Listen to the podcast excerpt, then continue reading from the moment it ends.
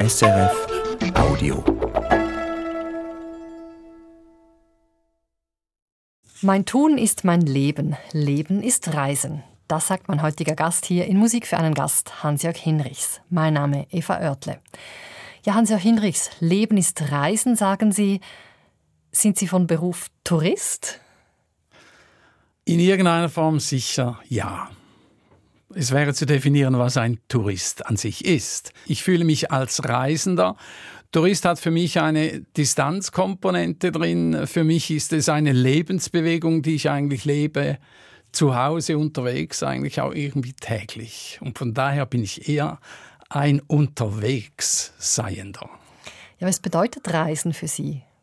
Reisen bedeutet für mich Bewegung das Geschenk der Gesundheit, der Bewegung, das wir bekommen haben, zu leben, um dadurch Welterfahrungen und auch Daseinserfahrungen zu machen und irgendwann auch zu spüren, wo es für einen persönlich hingeht, vielleicht auch woher man kommt und wo man überhaupt auch ist. Und Reisen ist für mich an sich in diesem Sinn die beste Lebensschule überhaupt.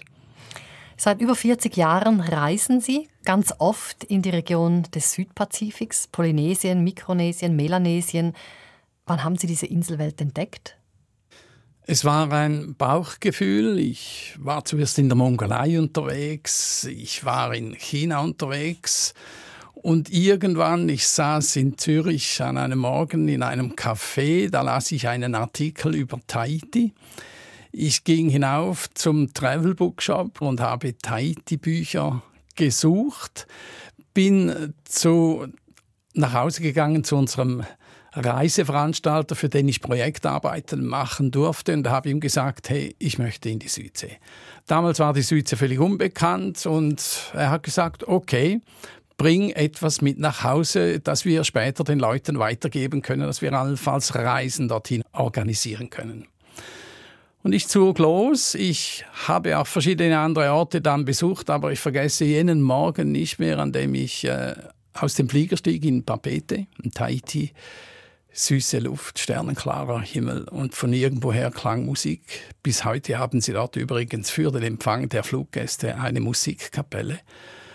Und da war ich hin und weg und ich wusste zuinterst, that's it, das ist es. Und so ist es geblieben bis heute. Die Faszination ist nach wie vor, auch wenn es schon 40 Jahre her sind, immer noch da. Und was ist diese Faszination? Es ist zuallererst, wie ich bereits angedeutet habe, ein Bauchgefühl. Und die Sinne werden genährt, geweckt durch Licht, Farben, Düfte und auch durch das Lebensverständnis dieser Einheimischen.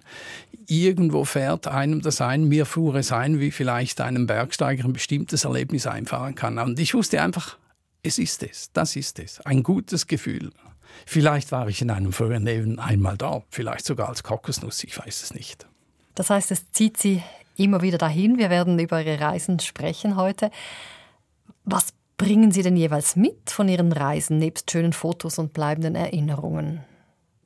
Ich bringe vor allem Öffnung mit. Von meinen Reisen generell Weitsichten, das Lebensverständnis anderer Menschen und auch die ungeheure Energie, die in diesem Bereich unserer Erde liegt. Ich spreche vom Südpazifik an sich. Es ist eine reine Luft, unzählige von Inseln und es hat eine Kraft, die einem trägt und uns auch die Dinge zu Hause anders sehen lässt. Es ist eine Horizonterweiterung, immer wieder und auch eine Vertiefung. Manchmal bringen Sie auch Musik mit, zum Beispiel ein Tanzlied von den Salomonen. Können Sie uns darüber etwas erzählen? Ja, es war während meines ersten Aufenthaltes. Ich konnte ja nicht sprechen mit den Leuten. Ich hatte wohl einen Lehrer als Übersetzer bei mir und ich war gezwungen, mit allen Sinnen wahrzunehmen, was da eigentlich passiert. Geblieben ist mir das Singen der Menschen.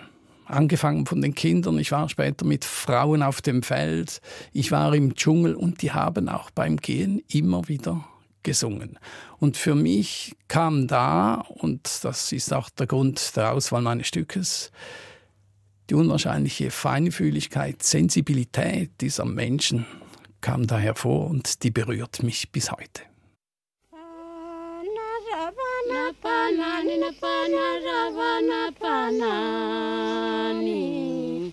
Lo kilo ololo ele ma kilo ololo ele. Panani na pana marina panani. Lo kilo ololo ele ma kilo ololo ele. O viravana ubini na uviravana ubini. Lo kilo ololo ele ma kilo ololo ele.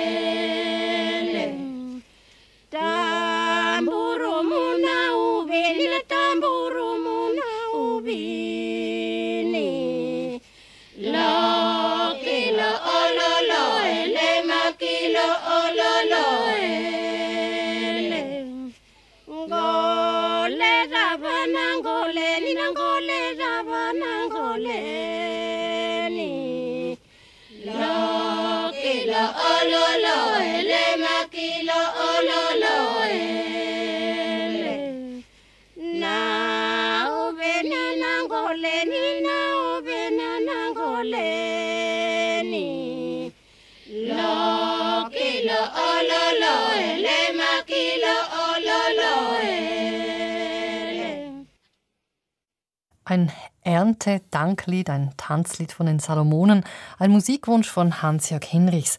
Er ist heute mein Gast hier auf SRF 2 Kultur. Sie reisen seit über 40 Jahren in die Inselwelt des Südpazifiks. Besuchen Sie da immer wieder neue Orte oder kehren Sie an die gleichen Orte zurück? Beides ist der Fall. Über die vielen Jahre haben sich sehr viel persönliche Beziehungen entwickelt, aber die Neugierde, die bleibt nach wie vor. Der Südpazifik umfasst rund 40.000 Inseln.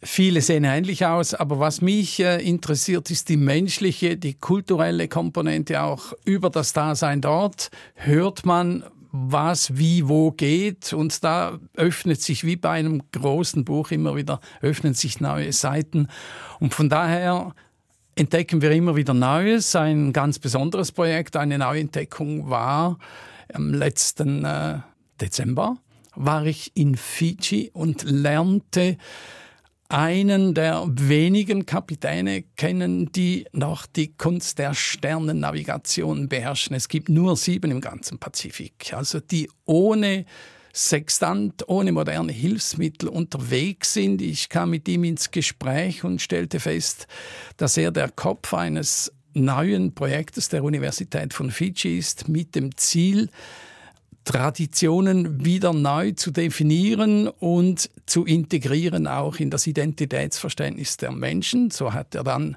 einen Katamaran nach polynesischem, altem polynesischem Muster bauen lassen, aber aus modernsten Materialien. Carbon gehört dazu. Und das sind Öffnungen, die sich manchmal irgendwo auch zwischen Tag und Traum ergeben. Und ich freue mich auch auf dieses Projekt. Wir werden mit ihm unterwegs gehen. Haben sich dann wirklich auch Freundschaften ergeben in diesen vielen Jahren? Mehr als Freundschaften in vielen Bereichen, weil man kommt sich näher. Ich denke vor allem an meine vielen Tage, Inseltage, die ich auf den Marquesas-Inseln verbringen durfte, wo man sich mitunter kennt über all die vielen Jahre.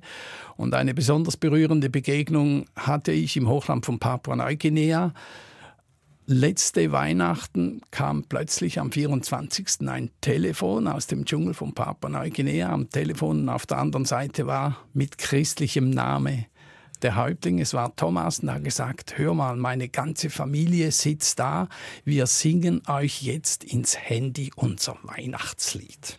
Das war berührend. Sie reisen ja oft in abgelegenste Teile, die vom Tourismus nicht erschlossen sind. Wie, wie reisen Sie da? Wie sind Sie da unterwegs? Zuerst mal die Grundvoraussetzung ist die Information. Es ist die Basis all dessen, was nachher zu geschehen hat. Und diese Information ist auch geprägt von Achtsamkeit, von Respekt, weil es ist ganz klar zu sagen, dass wir in hochsensible Bereiche, in Lebensräume hineinreisen, auch dort begrüßt und gefragt sind, aber es ist eine Frage des Umgangs. Es ist wie hier in der Schweiz, wenn man irgendwo hinkommt, informiert man sich zuerst mal, was gilt hier, welche Regeln auch. Und da gibt es dann Orte, wo man sagt, nein, da gehen wir einfach nicht hin, sondern wir versuchen da zu verstehen, warum es zum Beispiel nicht klappt. Und Basierend auf dieser Information ist dann das Abschätzen der Möglichkeiten, wie komme ich überhaupt dahin.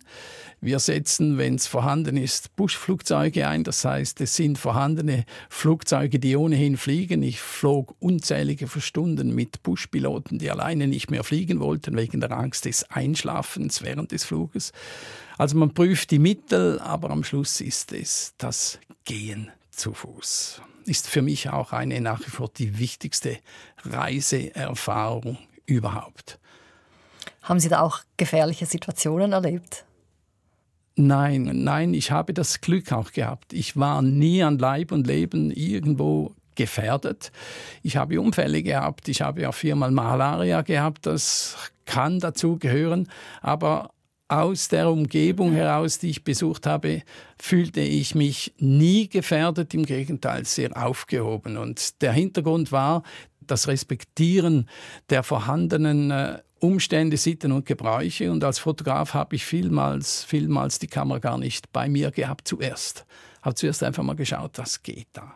Und habe dann eine interessante Feststellung gemacht, wenn man so kommt, quasi als Marsmensch von irgendwoher. Die Leute haben ein enormes Interesse zu erfahren, was außerhalb ihrer Welt auch geht, warum die Flugzeuge fliegen und so weiter. Und das gibt dann eine Art von Austausch, der sehr, sehr spannend ist. Ich habe zum Beispiel immer Fotos aus dem Appenzellerland bei mir. Ich zeige den Leuten, wie es bei uns aussieht, um auch Verständnis zu wecken. Und die hängen jetzt mittlerweile in verschiedenen Buschhütten in Papua-Neuguinea. Und wie leben denn diese Leute? Ihr Dasein ist geprägt einerseits von der Vergangenheit, über 40.000 Jahre liegen hinter ihnen.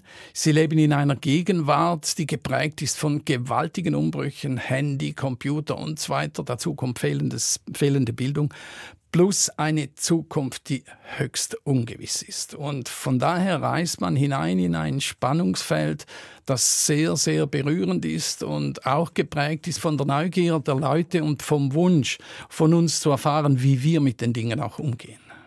Hat ja bestimmt auch durchaus eine problematische Seite, darauf möchte ich dann noch zu sprechen kommen. Ich habe gesehen, Sie haben ein Tattoo am Arm. Ja, es ist das Geschenk eines Stammes auf den Marquesas-Inseln. Nach all den vielen Jahren, nach 20 Jahren, kam eines Abends ein Schamane zu mir und hat gesagt, du gehörst zu uns. We tattoo you. Wir machen dir ein Tattoo. Und ich wollte das nicht, weil ich hatte Angst um, äh, vielleicht kriege ich AIDS oder eine Blutvergiftung. Er hat mir dann versichert mit einem Medizinmann nebendran, es wird nichts geschehen, du kannst nach 24 Stunden wieder schwimmen gehen, es wird vielleicht etwas zerren und schmerzen, aber wir geben dir unser Stammeszeichen als Zeichen der Ehre und auch der Dankbarkeit. Ich bin sehr stolz darauf. Und wie kam es, dass Sie das bekommen haben? Über all die vielen Jahre, seit wir diese Marquesas besuchen, leben die Leute auch von dem Tourismus, den wir da bringen. Wir haben auch viele Impulse gebracht, wir haben Verständnis gezeigt und haben unzählige Feste mit ihnen verbracht. Und das gibt Nähe, Freundschaft und fast auch Blutsverwandtschaft. Sie haben alte Traditionen verschiedener indigener Bevölkerungen mitbekommen, Rituale auch hautnah miterlebt. Können Sie uns eines dieser vielleicht eindrücklichsten Rituale schildern? Ja, das wohl stärkste Ritual, das ich miterlebt habe, das mich bis heute sehr beschäftigt, ist das Ritual des sogenannten Skin Cuts. Das heißt, man tätowiert jemanden durch Schnitte in die Haut. Und das war vor ungefähr sieben Jahren in Papua-Neuguinea, rief mich ein Häuptling an und hat gesagt, ich habe das Gefühl, unsere Kultur und unsere Rituale, die verschwinden. Ich kenne dich als Fotograf. Es würde mich freuen, wenn du kommen würdest und das dokumentieren würdest, weil es ist ein sehr äh, intimer Vorgang, der da abgeht und da kann man nicht einfach hingehen. Über meine langjährige Beziehung konnte ich also hingehen, bin dann auch hingegangen und habe miterlebt, wie zwei Mädchen auf dem Boden liegend ohne irgendwelche Anästhesiemittel das Muster eines Krokodils auf den Rücken bis vorne auf den Brustansatz appliziert bekamen. Das ging, indem man Übrigens, ich musste die Rasierklingen mitbringen hierfür. Indem man rund 1,5 cm lange Schnitte ansetzte bei einer Tiefe von etwa 8 mm, hat man die Haut aufgeschnitten. Und dann hat man Harz und eine Art von Öl eingestrichen. Und die Mädchen, die lagen da auf dem Bauch und der ganze Körper war bedeckt mit den Händen des ganzen Stammes, um Schmerz abzuleiten, um Gefühlsenergie zu geben. Und ich habe das als Fotograf fotografiert. Das hat 48 Stunden hat das Ganze gedauert. Nachher war ich komplett fertig, weil die ganze Geschichte war extrem blutig. Nach diesen rund 200 Schnitten pro Rücken wurden die Mädchen äh, mit einer Art von äh, Salbe behandelt und eingestrichen. Es äh, war so ein fester, kompakter Schleim aus Erde auch. Und die haben sich dann hingelegt. Und ich habe das Dorf dann später auch verlassen, bin zurück in die Schweiz gegangen und es hat mich immer wieder gewurmt. Ich wollte wissen, was daraus geworden ist. Und vor ein paar Jahren war ich wieder unten, habe die Mädchen angetroffen, habe ihnen die Bilder gezeigt von der damaligen Zeremonie, habe sie wieder fotografiert. Angetroffen habe ich zwei total aufgestellte junge Frauen und eine der beiden, die möchte Krankenschwester jetzt studieren und dieses Studium werden wir auch finanzieren. Aber wie war das damals? Also konnten Sie da zuschauen? Also hatten, hatten Sie nicht das Gefühl, Sie müssen jetzt diese Mädchen retten und irgendwie einschreiten? Nein, überhaupt nicht. Das ist in einer Art ritualisiert, wo man sich nie wagen würde, da einzumischen, weil es hat eine, wie soll ich sagen, eine sehr feierliche Komponente drin und es ist eine liebevolle Komponente im Grund äh, oder eine liebevolle Zeremonie. Ich habe es geschätzt, dass ich fotografieren durfte. Übrigens, die Bilder habe ich nie veröffentlicht. Ich werde sie auch nie. Ich habe sie dem Häuptling dann gegeben, weil das ist eine extreme Geschichte und noch einmal eine sehr intime Sache, die mich bis heute berührt. Sehr respektiert auch. Ja. Wozu diente denn dieses Ritual?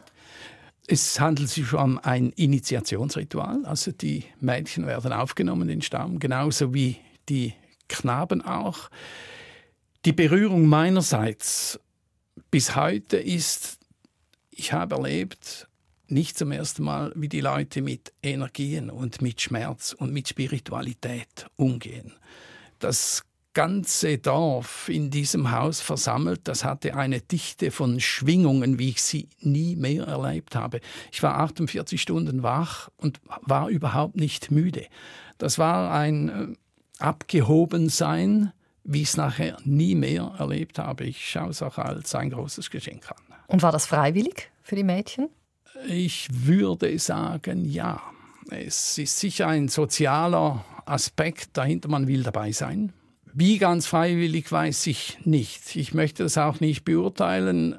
Einfach im Nachhinein, wie ich mit dem Mädchen da nach diesen Jahren wieder gesprochen habe, muss ich sagen, das war eine sehr integrative Geschichte. Die Angst vor dem Schmerz, was da ist, ist sicher groß, die muss vorhanden sein.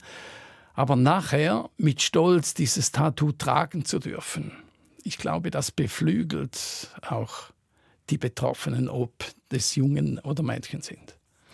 In vielen Ritualen spielt auch die Musik eine wichtige Rolle der Gesang generell. Wir sind wieder bei den Frauen und Musik generell bringt die Leute dort zum Schwingen und es ist Musik, äh, die aus den Leuten kommt.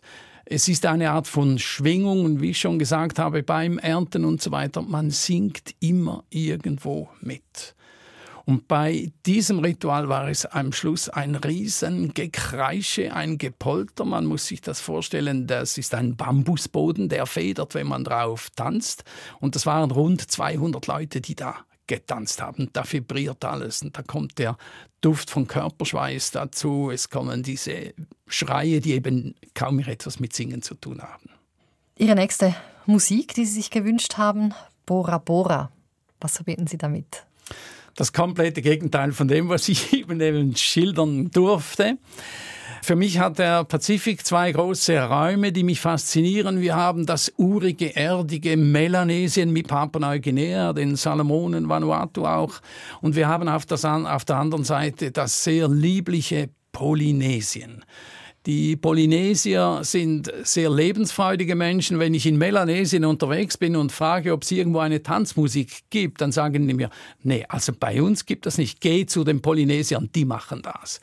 Und das Lied, das jetzt kommt, das leuchtet hinein in die Gefühlswelt der Polynesier mit ihrer wunderschönen Landschaft. Das Lied heißt ja Bora Bora. Es ist ein Besingen der Welt, in der sie leben dürfen, leben können. Einfach berührend. Bora, bora, bora, te mihine ya ya oe takutiare kai nai te po Orero ataua e ino. Orero ataua e moe. Te mihine au. Te mihine ia ia oe. Taku tiare kai nai te po Orero ataua e ino. Orero ataua e moe. Bora, bora.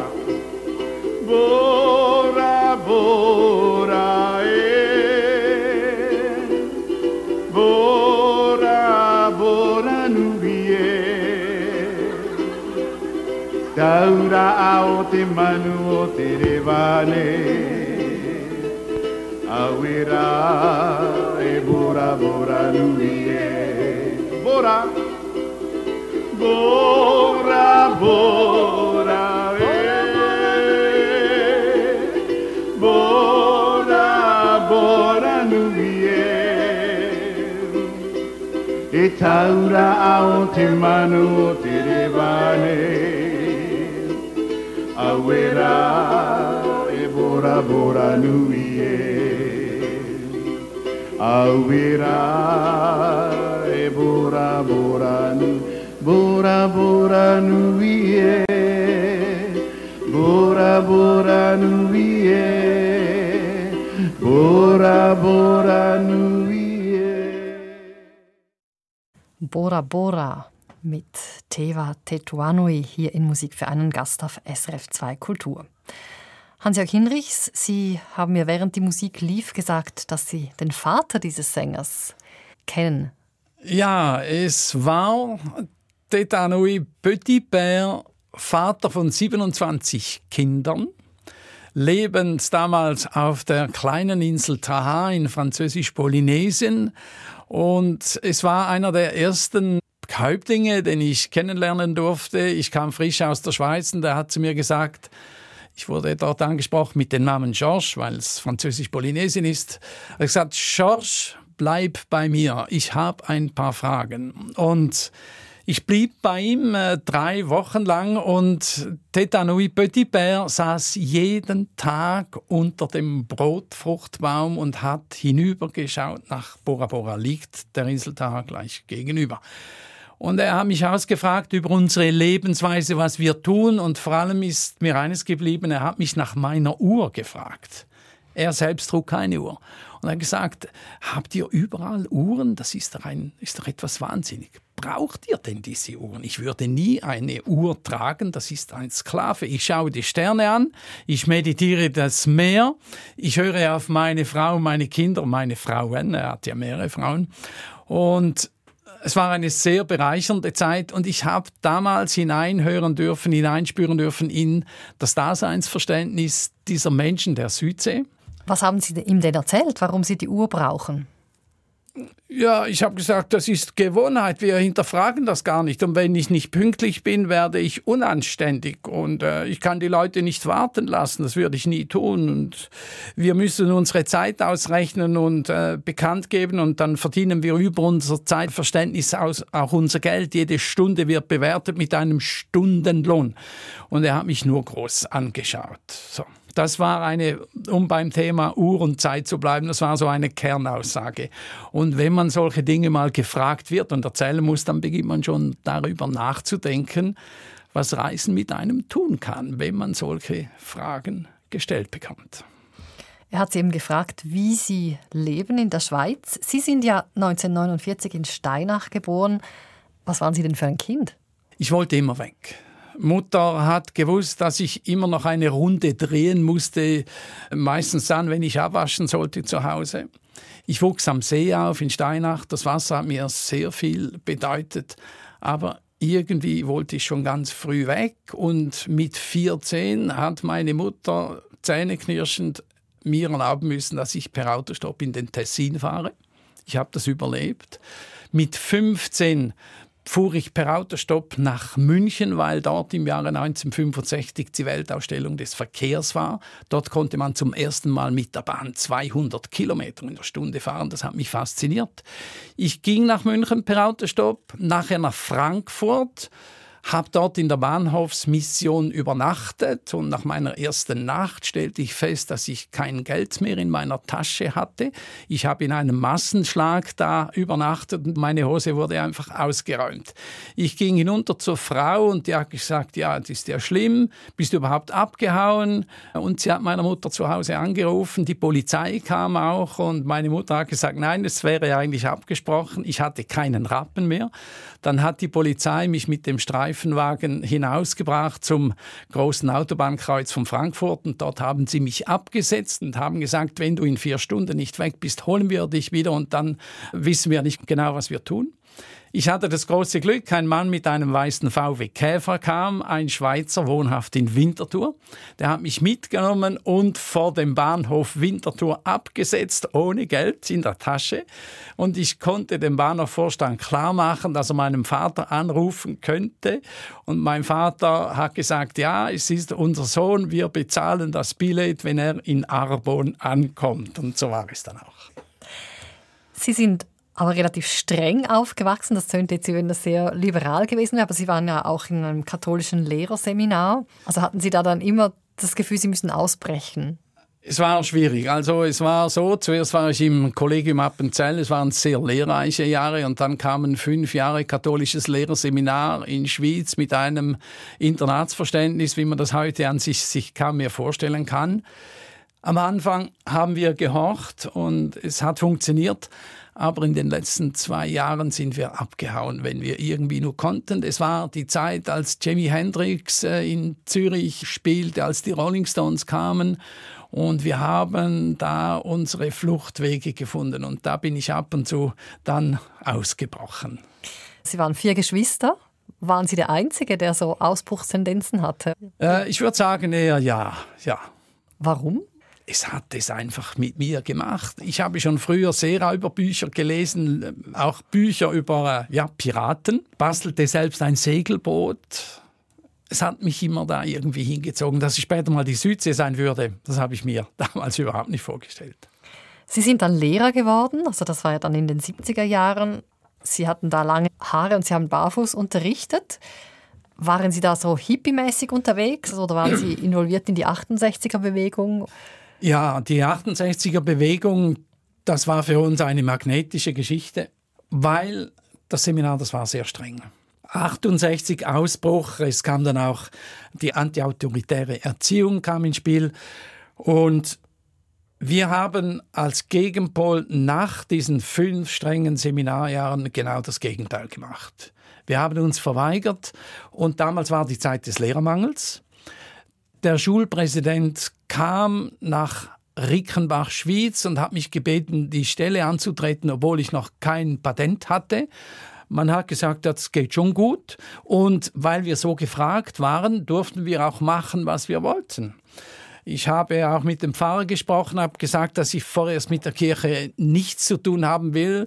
Und in der Schule habe ich wirklich war barfuß Schule gegeben und ich habe meine langen Haare gehabt und das in einem Bauerndorf, wo zu 100 Prozent Bauern waren in Haslen und das wurde verstanden. Ich hatte einen sehr verständigen Schulpräsidenten, er war Schreiner und hat gesagt, hör mal, ich gehe davon aus, dass du einen guten Job machst. Ich weiß, was ich als Schreiner zu tun hast, du hast das als Lehrer auch. Und wenn irgendetwas ist, dann sprechen wir miteinander. So war das. Und wie war das bei den Eltern? Haben die das gutiert? Sehr, ja. Ich habe nie Gegenwind gespürt. Im Gegenteil, man war verständnisvoll. Der Hintergrund ist auch der, es waren vorher Klosterfrauen, in den unteren Stufen waren Klosterfrauen und da kommt so ein junger Lehrer daher mit langen Haaren. Und wir haben ganz klare Linien gehabt. Ich war an sich eher ein strenger Lehrer, aber da war ein neuer Besen da und der konnte gut kehren. Und das wurde auch akzeptiert. Sie sind dann mit 28 aus dem Lehrerberuf ausgestiegen. Gab es da ein konkretes Ereignis oder war das ein Entscheid, der so langsam gereift war? Es war ein langsam reifender Entscheid.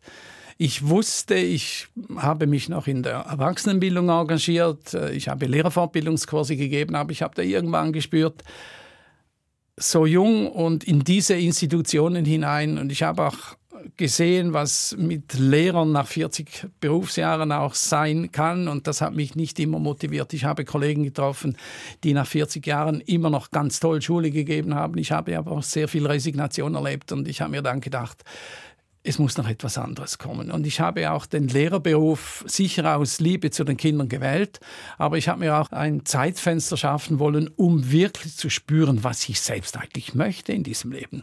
Bis dahin war ich dauernd begleitet von den Eltern, von den Schulen, von den Vorgaben, auch als Lehrer.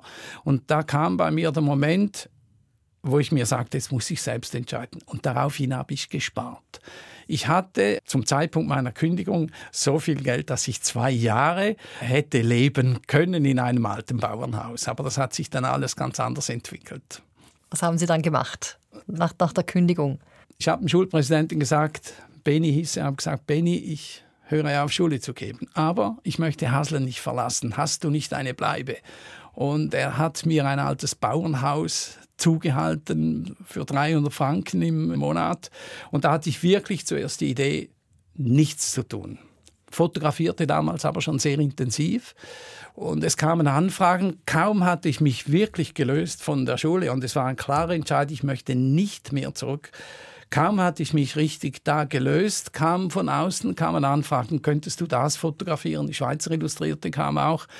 Und ich wollte das eigentlich zuerst gar nicht. Ich wollte für mich bleiben und dann kam die Anfrage eines Reiseunternehmens, die haben jemanden gesucht, der die Welt entdecken möchte und Reisen mit nach Hause bringen würde.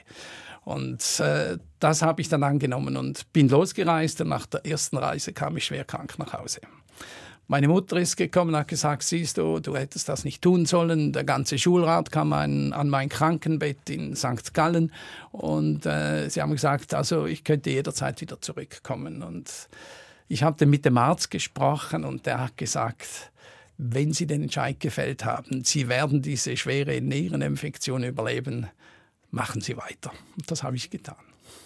Das heißt, eben diese schwere Krankheit hat Sie nicht davon abgehalten, dann wieder in die Ferne zu schweifen? Überhaupt nicht. Ich war todkrank, wirklich, aber äh, es hat mir Energien gegeben und hat mich letzten Endes bestärkt in meinem Entschluss. Wir haben vorher Musik aus dem Südpazifik gehört, zu dem Sie eine große Verbindung haben. Wie ist denn die Verbindung zur Musik Ihrer Heimat, also zur traditionellen Volksmusik aus dem Appenzell? Ich lebe sehr gern im Appenzellerland. Mich spricht nicht nur die Landschaft an, sondern auch das Identitätsverständnis vieler Appenzeller, nicht aller. Und da drin ist Musik. Und die Musik, die hat bei genauem Hinhören eine unwahrscheinliche, feine, sensible Komponente, auch eine melancholische drin. Und die hat mich immer berührt und die nehme ich auch mit auf Reisen. Und von daher gab sich dann der Zugang zur Appenzeller Musik, aber nicht zur traditionellen, gespielt von den bekannten Gruppen wie Alder und so weiter. Nein, es war ein, ein Freund, der Töbi Dobler, der sich auch der Appenzeller Musik gewidmet hat, aber auf seine ganz eigene Art und Weise. Er ist seine eigenen Wege gegangen, tut das bis heute und das hat mich angezogen. Seine Art der Interpretation der Appenzeller Musik, die spricht mich bis heute an.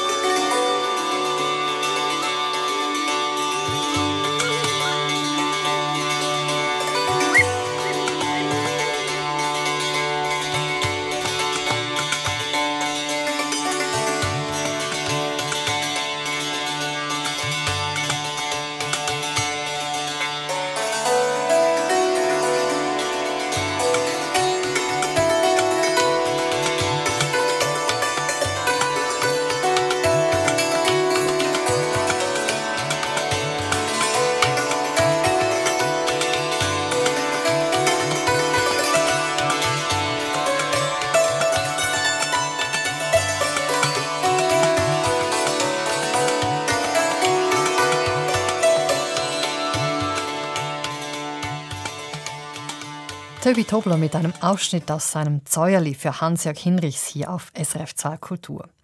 Hans-Jörg Hinrichs, Sie leben im Appenzell und mindestens drei Monate im Jahr in der Inselwelt des Südpazifiks. Wir hatten vorher Bora Bora, dieses Stück. Bora Bora und Appenzell, die scheinen ja auf den ersten Blick unterschiedlicher könnte es nicht sein. Was verbindet sie? Die Unterschiede vorab mal, die sind natürlich geografisch geprägt, aber haben eine Gemeinsamkeit. Es ist die Schönheit der Landschaft, mal als Lebensraum an sich. Unterschiede sind auf den ersten Blick vielleicht denkbar, aber im Kern nicht. Ich erinnere mich an ein äh, Referat, das ich halten durfte in der Trachtenvereinigung Appenzell. Es ging um Trachten, um das sich schmücken. Und die Appenzeller Tracht ist eine wunderschöne Tracht und demgegenüber haben wir die wunderschönen Trachten in Anführungszeichen der Leute von Papua-Neuguinea gestellt. Und ich habe mich diesem Thema sehr gewidmet und habe dann festgestellt, was auch Unterschiede anbetrifft, was sagt so eine Tracht aus? Bei den Leuten von Melanesien ist es der Ausdruck von engster Naturverbundenheit, das sich schmücken, das wieder zurückkehren in die Natur über den Schmuck. Bei den Appenzellern ist es eine Geschichte, die sich in der Tracht manifestiert, weil die Appenzeller Tracht besteht aus verschiedensten sogenannten fremden Komponenten, von Elementen, die nach Appenzell gebracht wurden und dann zu dieser wunderschönen Tracht zusammengesetzt und gestellt wurden. Aber es ist einfach sehr viel Fremdes da drin, aber das hat eine neue Identität gegeben. Gemeinsam habe ich dann festgestellt, man möchte sich zeigen, man möchte die Identität manifestieren und von daher ist es wohl äußerlich ein Unterschied, aber ich denke, zuinnerst will sich der Mensch nach außen irgendwo zeigen und dekorieren und da gibt es dann schon Gemeinsamkeiten. Als Sie zum ersten Mal in die Region des Südpazifiks kamen, mit welcher Haltung sind Sie den Menschen dort begegnet? Also ich kriegte einfach aufs Dach kann es nicht anders sagen. Ich habe damals Geld gehabt und hatte das Gefühl, da kann man einfach hineingehen zu diesen sogenannten Wilden. Ich habe mich wohl vorbereitet am Ethnologischen Institut in Basel. Ich äh, war mit Professor Meinrad Schuster zusammen und habe da sehr viel gelernt über die Menschen und kam dann hinunter die Idee war, ein Langhaus zu besuchen, eines der letzten, das es noch gab. Ein Haus, wo 300 Menschen unter einem Dach wohnen. Eine faszinierende Sache, auch ethnologisch hochinteressant. Und ich bin da runtergegangen, bin angekommen und da kam der Häuptling und hat gesagt, was suchst du eigentlich da? woher kommst du, was willst du? Und ich habe dann gesagt, ja, so bitte, ich finde etwas Tolles, was Sie da macht. Und hat er gesagt, das ist schön und gut, wir bauen dich, dir eine Hütte rund 500 Meter von unserem Langhaus weg, da kannst du wohnen. Wenn das für dich okay ist, ja. Und sonst kannst du eigentlich wieder gehen. Und ich war etwas irritiert, weil bis dahin mit Geld wurde ich überall begrüßt und so weiter und die wollten das einfach nicht. Und ich fand das für mich wie eine Ohrfeige und bin dann dort ein paar Tage quasi nicht gefangen gehalten worden, aber man hat mir Jams und Taro und Ananas gebracht und hat immer wieder geschaut, wer das ist. Und das hat mir sehr zugesetzt und hat mich in einem ersten Gang mal demütig gemacht. Ich habe mich dann fragen müssen, während diesen langen Regennächten in dieser einsamen Hütte, was tust du eigentlich da? Was machst du und wer sind die da? Es kamen wieder die Gespräche mit Herrn Schuster in den Sinn und das hat bei mir eine Veränderung bewirkt in der Sichtweise und ich bin von oben herab quasi auf Augenhöhe langsam diesen Menschen gegenüber gerutscht, kann man sagen. Nach ein paar Tagen kam dann der Chef und hat gesagt, okay, du kannst zu uns ins Langhaus kommen. Ich durfte dann dort längere Zeit wohnen, mitten unter 300 Menschen. Das war wie ein gigantischer Fellini-Film. Ich wurde aufgenommen und habe ihnen auch Bilder gezeigt und habe dann gefragt, ob wir mal vorbeikommen dürften. Und ich hätte ein paar Leute, die sich interessieren würden.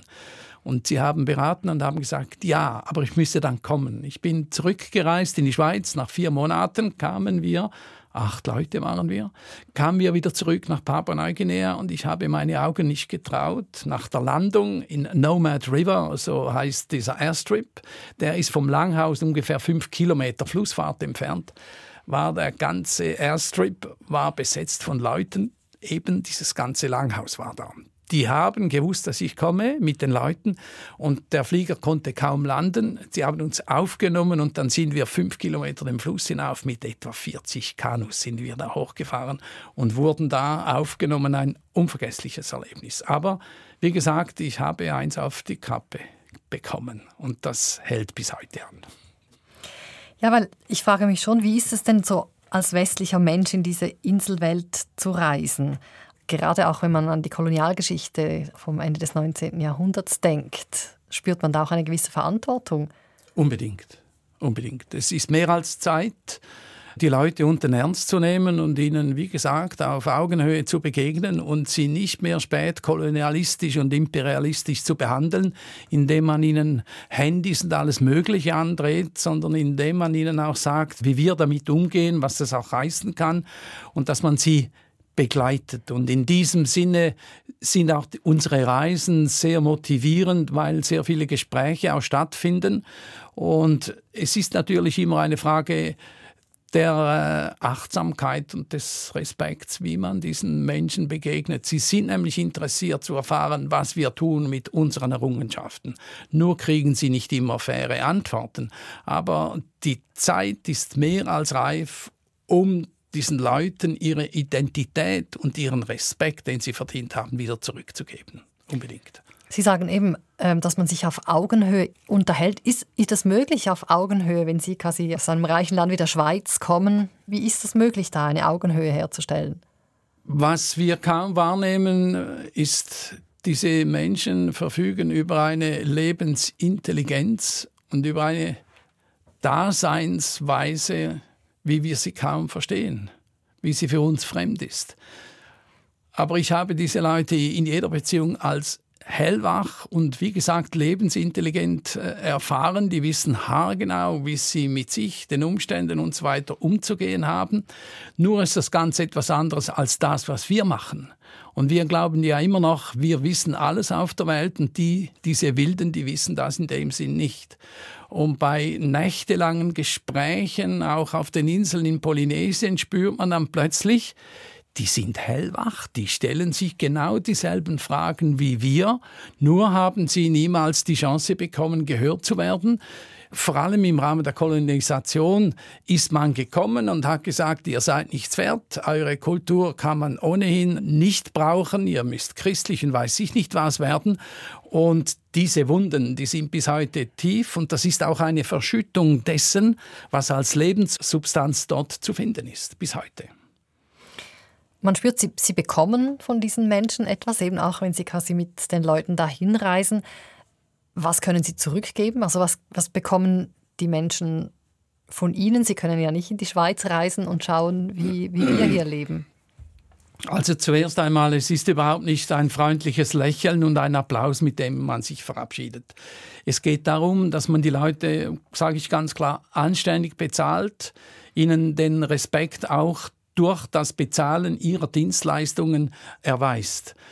Das ist mal eines, was wir den Leuten zurückgeben. Und wenn ich äh, als Reiseunternehmer unterwegs bin, helfe ich den Leuten auch, Tarife zu definieren, dass sie auf ihr Wertverständnis kommen, weil sie haben viel zu wenig Ahnung von dem und werden darum auch bis heute ausgebeutet. Also wir geben ihnen mal im wirtschaftlichen Sinn unterstützen wir die Strukturen dort. Wir benutzen auch äh, ihre Transportmöglichkeiten. Wir kaufen Gemüse, Essen und so weiter bei ihnen ein und wollen ihnen auch zeigen, dass sie durch ihr Tun auch Geld verdienen können. Und das wäre ein zweiter wichtiger Faktor. Wir vermitteln den Leuten Know-how wie etwas funktioniert, wie Tourismus zum Beispiel funktioniert, damit sie auf eigene Beine stehen können wir haben auf den Salomonen haben wir seinerzeit mit einem Vorhalt von einem Jahr Land gemietet. Von den Leuten, haben sie gebeten, Häuser in ihrem Stil zu bauen aus organischem Material, haben diese Häuser gemietet und sind dann mehrere zehn Tage haben wir dort gewohnt mit ihnen zusammen. Und ich habe ihnen gezeigt, was wie funktioniert. Und am Schluss haben wir alles sauber verrechnet. Und das war eine ganz gute Erfahrung. Wie hat sich Ihr Bewusstsein gegenüber dem Reisen verändert im Laufe dieser 40 Jahre, wo Sie jetzt da unterwegs sind? Wie ich schon äh, erwähnt habe, für mich ist Reisen eine Lebensschule. In, in zweierlei Hinsicht. ich habe das Geschenk, dass ich Welten anschauen darf, die nicht sehr viele Leute sehen. Welten von unwahrscheinlicher Kraft und Intensität in verschiedenen Bereichen. Und das mal ansehen zu dürfen, aufnehmen zu dürfen, ist das eine. Und das andere ist, was macht Reisen mit mir? Reisen bringt mich mitunter auch an die Grenze meines Selbstverständnisses. Dann, wenn die Kräfte nicht da sind, dann, wenn man vielleicht krank ist oder dann, wenn man alleine einsam im Regenwald irgendwo übernachten muss oder wenn man einen Unfall gehabt hat. Ich bin mal eine Klippe runtergerutscht, weil sie abgebrochen ist. Reisen ist Heimkehren eigentlich. Und zwar in dem Sinn, dass ich mich frage, was tue ich mit mir, mit meinen Talenten, mit, meinen, um, mit meiner Umwelt. Und ich habe dazu die wirklich halt fantastische Möglichkeit, diesen Südpazifik kennenlernen zu dürfen nach wie vor. Aber es hält mich auf Trab nach wie vor. Und die Neugierde ist nach wie vor da. Und die Lernbereitschaft ebenso. Aber eben, sind Sie wirklich auch schon an Ihre Grenzen gestoßen? Ja, das war einmal auf den Salomonen. Den intensivsten und größten Teil meiner Erlebnisse habe ich auf Fußmärschen erlebt, hunderte von Kilometern im Dschungel. Und wenn sie irgendwann nur noch Durchfall haben und Wasser trinken müssen, obwohl sie das auch nicht mehr wollen und nur noch Blätter und Durian und irgendwelche Früchte, die überhaupt nicht schmecken, essen müssen, irgendwann lässt man einfach los. Ich habe einfach losgelassen. Ich wurde damals, ich mochte nicht mehr, da haben sie eine lange Bambusstange genommen und äh, meinen Schlafsack genommen. Sie haben mich in den Schlafsack reingepackt und den Schlafsack aufgehängt an dieser Bambusstange. Und zwei Mann haben mich getragen und ich, ich war einfach weg. Und habe dann etwa zwei Tage gebraucht, bis alles wieder zurückkam. Aber das sind Grenzerfahrungen, auch Läuterungen, weil der innere Film das Mindset, das sogenannte, das läuft dauernd. Und die Frage ist dann schon immer wieder, was tue ich da überhaupt? Was macht das mit mir? Welche Energien habe ich? Und vor allem auch, was haben andere in solchen Situationen gemacht? Und für mich hat es ein paar Vorbilder gegeben, die eigentlich heute noch leuchten. Der Reinhold Messner gehört dazu, der Thor Heyerdahl gehört dazu. Die haben mich genährt und haben mich auch getragen. Samt dem Rüdiger Neberg, das ist ein Überlebensspezialist. Aber wenn Sie sagen, in diesen zwei Tagen ist dieser Film abgelaufen, was war denn nachher anders? Wie hat sie das verändert? Äh, zuerst mal die Freude, dass es einem wieder gut geht, dass, dass man wieder essen mag und auch Dankbarkeit, dass man das überstanden hat und die Motivation eigentlich da auf diesem Weg durchaus Neues entdecken zu können. Und man vergisst eigentlich schnell, muss ich sagen, ich spreche da von mir. Ja. Und die Leute, die Ihnen da geholfen haben? Ja, das ist eine große Geschichte. Ohne die ginge gar nichts. Ja. Das bringt uns nämlich zu Ihrem nächsten Musikwunsch. Joe Cocker with a little help. From my friends. Es ist schön, da mit Ihnen zusammen über dieses ganze Thema zu sprechen. Ich könnte aber nicht da sein, wenn ich unzählige von Leuten in meinem Umfeld äh, habe und gehabt habe, die mich begleitet haben kritisch, unterstützend. Dazu gehören die Leute vor Ort, die mir in schweren Zeiten auch geholfen haben, die mir Welten eröffnet haben. Und ich habe das nie als selbstverständlich gefunden. Das Thema Dankbarkeit ist ein Grundthema, war es immer.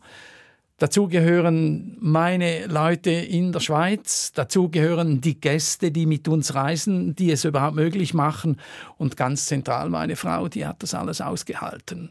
Und ohne sie und diese vielen Helfer wäre das nicht möglich gewesen. Somit ist mein Auftritt hier keine One-Man-Show, sondern es ist das Resultat eines Zusammenwirkens in einem Netzwerk, das ich bis heute sehr, sehr schätze und das mich auch nährt.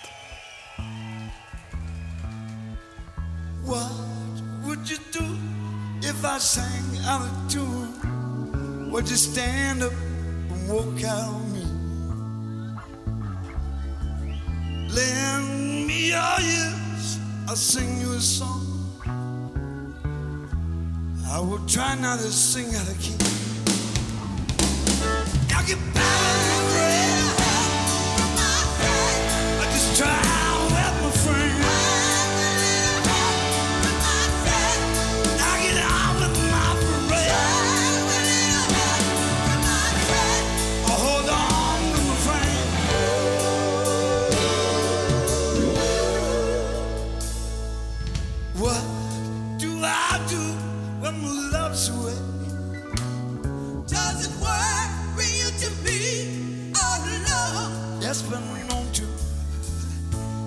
Do I feel by the end of the day? Are you sad because you're on your own? I don't get sad. I get down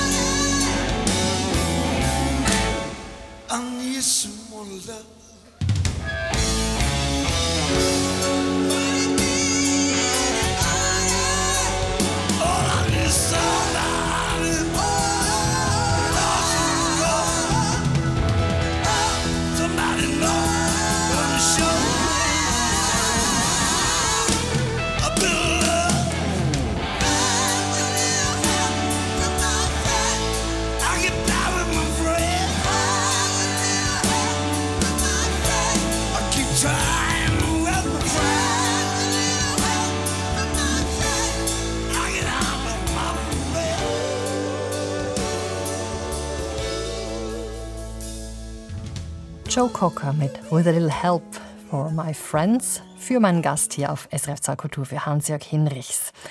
Hans-Jörg Hinrichs, Sie sind mittlerweile über 70 Jahre alt. Wird das Reisen anstrengender mit dem Alter? Ich spüre es eigentlich noch nicht. Ich lebe sehr gesundheitsbewusst, bewege mich viel, fast tagtäglich. Aber ich denke, früher oder später wird sich das auch äußern. Kommt dazu, dass sich mein Reiseverhalten im Laufe der vielen Jahre immer den Umständen angepasst habe und äh, der Südpazifik an sich als Reiseraum ist ein erträglicher Reiseraum, äh, weil im Grunde genommen sehr sanft gereist wird und von daher fühle ich mich mit meinem 74 wirklich da unten immer noch sehr, sehr wohl und freue mich da zu sein. Was heißt sanft gereist? Es geht nicht um das Beweisen müssen irgendeiner eigenen Leistungsfähigkeit, sondern man ist unterwegs, um genussvoll aufzunehmen, was die Natur da bietet. Und wenn es kann sehr heiß sein und wenn die äußeren Umstände es eben verlangen, setzt man das Maß und sagt, wir machen eine Panoramawanderung, Dauer eine Stunde. Und wir müssen die Insel nicht durchqueren. Das haben übrigens am Anfang die Polynesier überhaupt nicht verstanden. In meinen wirklich jungen Jahren kam ich und kam und kam und habe gesagt, ich möchte gerne die Insel durchqueren. Da sagt er, was soll das? Was willst du die Insel durchqueren? Wir haben ein Boot, fahren rundherum. Was willst du denn? Innen ist sowieso noch alles grün. Da habe ich gesagt, mich interessieren eure Gärten. Und dann sagen die, die Gärten, die haben wir hinter dem Haus. Wir holen alles aus dem Dschungel, da müssen wir nicht rein. So. Und ich habe da lernen müssen und in diesem Sinn ist der Südpazifik maßvoll, in diesem Sinn eben sehr sanft, gut bereisbar. Man ist zu Fuß, mit Booten, mit Segelschiffen oder mal mit dem Helikopter unterwegs. Das geht gut. Sie haben mir vorher während der Musik gesagt, dass es eigentlich so zwei wichtige Begegnungen gegeben hat, die Sie sehr geprägt haben. Ich würde sagen wahrscheinlich drei, weil die Begegnung mit Ihrer Frau war bestimmt auch sehr wichtig. Ja. Äh, Die erste Begegnung, das war die, die Sie uns vorher erzählt haben, wo Sie gefangen genommen wurden und so ein bisschen vom hohen Ross herunterkommen mussten. Oh je. Was ist denn die, diese andere Begegnung noch, die Ihnen wichtig ist, die Sie teilen wollen mit unseren Hörerinnen und Hörern? Ja, wenn man eine solche Region bereist, ist man eigentlich auf das Schöne fixiert, man ist auch mit sich selbst beschäftigt, sieht aber am Wegrand, was auch noch geht, dass die Welt ja nicht nur farbig und unschuldig schön ist, sondern dass die Leute auch mit ihrem Leben und mit ihren Lebensumständen fertig werden müssen, trotz all den schönen Landschaften. Und auf den Salomonen ist mir Dr. Hermann Oberli begegnet, ehemaliger Chefarzt der Chirurgie des Spitals von Meiringen, hat alles hinter sich gelassen und widmet sich bis heute den Leuten dort unten im Südpazifik. Und über ihn habe ich Einblick bekommen in die Gesundheitssituation, in die medizinische Situation dieser Menschen im Südpazifik. Und ich bin schockiert bis heute. Ich bin auch sehr berührt. Darum widme ich ihm auch ein Buch. Damit die Hörer sich etwas vorstellen können, was das heißt, habe ich von Hermann eine Faktenzahl mir geben lassen. Es gibt eine Unternehmung, die nennt sich Global Surgery 2030 und die haben den Gesundheitszustand der Bevölkerung der Welt und des Pazifiks untersucht und ausgerechnet festgestellt, wie viele Ärzte auf 100.000 Leute verfügbar sind in diesen Regionen. In Papua-Neuguinea ist es 0,5, ein halber Chirurg auf 100.000 Menschen. Auf den Salomonen ist es fast ein Chirurg. In der Schweiz sind es 51 Chirurge und in Monaco sogar 110. Das soll hineinleuchten in die ganze Versorgungssituation und auch in den äh, medizinischen Stand ja, der Versorgung, wie ich es gesagt habe, und vor allem auch auf die Aussichten, die diese Leute haben in Bezug auf ihre Gesundheit sie leben dort unten gesund, muss ich sagen. Sie haben keine Zivilisationskrankheiten geprägt von Stress und so weiter. Aber harmlose Unfälle, Geburten und so weiter enden dort immer noch häufig sehr tragisch. Sturz von der Palme genügt, um daran zu verbluten. Und wenn man das sieht, ist man sehr betroffen. Hermann war in dieser Beziehung für mich ein Augenöffner und hat mich motiviert, mein Fotobuch den gesamten Erlös diesem Projekt auf den Salomonen, das nennt sich Medizin im Südpazifik, zu widmen. Ich möchte zum Schluss nochmal ein Zitat bringen. Reisen ist besonders schön, wenn man nicht weiß, wohin es geht, aber am allerschönsten, wenn man nicht mehr weiß, woher man kommt. Ein Sprichwort von Lao Tse. Was sagen Sie dazu? Genial. Reisen heißt für mich auch sich fallen lassen mit all dem, was kommt. Und Sie haben mich vorher gefragt, was Reisen auch mit mir gemacht hat. Ich habe von der Lebensschule gesprochen. Sich fallen lassen heißt loslassen und spüren, was, was auf einem zukommt. Sich zurücknehmen, um sich vollständig dem Reisen und den vielen Impulsen zu öffnen. Und das ist nährend. Ihre letzte Musik, die ist auch nährend. Wolfgang Amadeus Mozart, die Romanze aus seinem Klavierkonzert in D-Moll, der Nummer 20. Was verbinden Sie mit dieser Musik?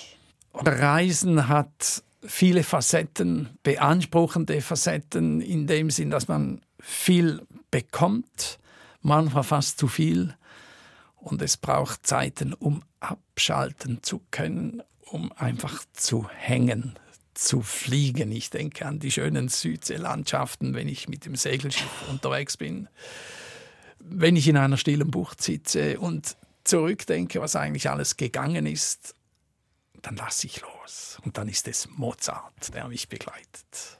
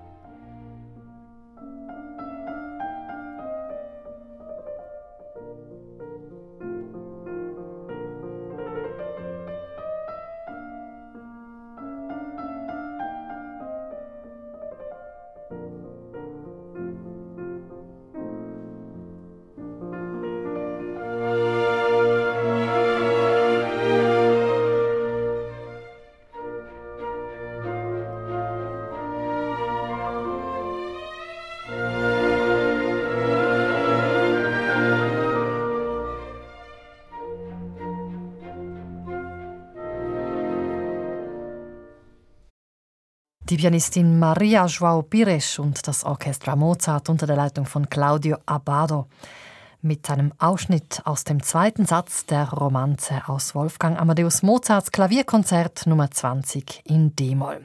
Der letzte Musikwunsch von Hans-Jörg Hinrichsen. Er war heute mein Gast hier auf SRF 2 Kultur. Unser Gespräch können Sie jederzeit nachhören im Netz unter srf.ch-audio und dort finden Sie auch die Liste mit den Musikstücken, die wir uns heute angehört haben. Mein Name Eva Oertle.